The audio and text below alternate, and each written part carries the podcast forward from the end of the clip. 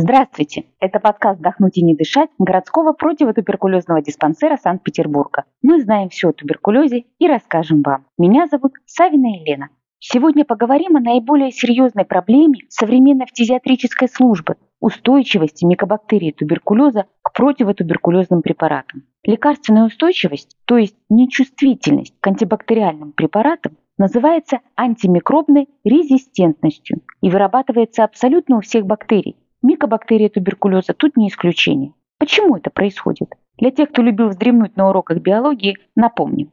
У любого живого организма есть способность создавать устойчивые изменения в генах и передавать их по наследству. Этот механизм называется мутация. И благодаря ей на нашей планете существует великое разнообразие жизни. Что делает любая бактерия, когда ее пытаются убить антибиотиком? Она хочет выжить, пытается защититься от агрессивного воздействия. Если она успешно мутирует так, что антибиотик перестанет на нее действовать, то как раз и говорят о развитии антимикробной резистентности к данному препарату.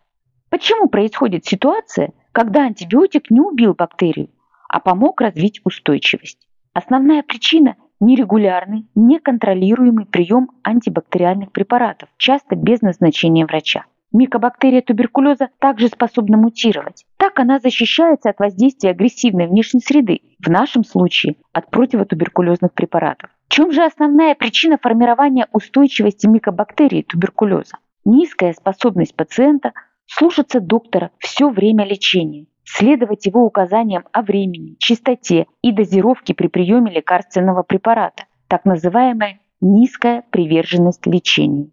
Курс химиотерапии туберкулеза занимает длительное время, от полугода до полутора лет. Пациент со временем неизбежно начинает лучше себя чувствовать. У него уходят симптомы заболевания. Возникает ложное ощущение благополучия.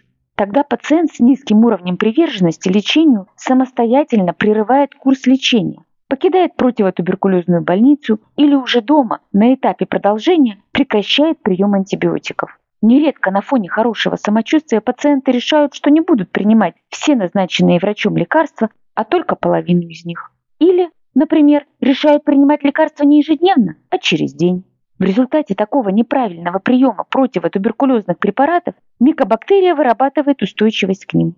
Когда пациент впоследствии опять вернется в противотуберкулезную больницу, курс придется начинать сначала, используя другую комбинацию лекарств. Такая резистентность микобактерий у пациентов, первично заразившихся лекарственно-чувствительными микобактериями туберкулеза, которые впоследствии мутировали и стали резистентными, называется вторичной лекарственной устойчивостью. Если же кто-то заразился микобактериями от такого больного и у него разовьется туберкулез, то он сразу же будет резистентным. Это называется первичной лекарственной устойчивостью.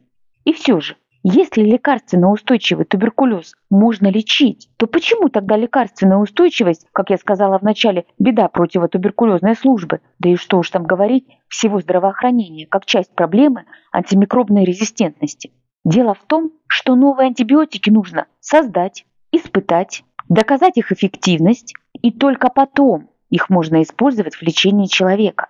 Новые антимикробные препараты появляются гораздо медленнее, чем формируется устойчивость бактерий к имеющимся антибиотикам. Противотуберкулезных препаратов в современном мире небольшое количество, менее двух десятков.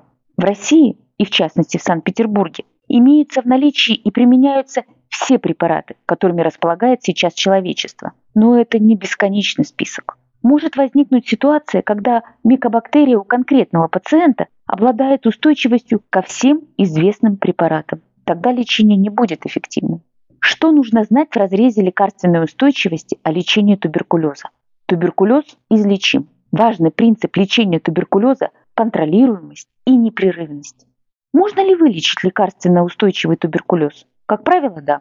Курс лечения такого туберкулеза может продлиться до двух лет, но будет вполне успешным. Врач подбирает комплекс из 5-6 противотуберкулезных препаратов, в котором у микобактерий сохранена лекарственная чувствительность.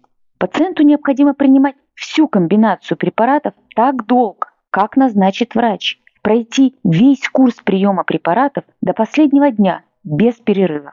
Если у вас остались вопросы, напишите нам в социальные сети или на почту из описания подкаста. Если вы находитесь в Санкт-Петербурге и прервали лечение от туберкулеза, но хотите его возобновить, позвоните нам на горячую линию по телефону плюс 7 953 142 88 96 по будням с 9 до 15 часов. Мы поможем вам вернуться к лечению. Подкаст подготовлен по материалам из социальных сетей городского противотуберкулезного диспансера Санкт-Петербурга. Благодарим, что дослушали до конца.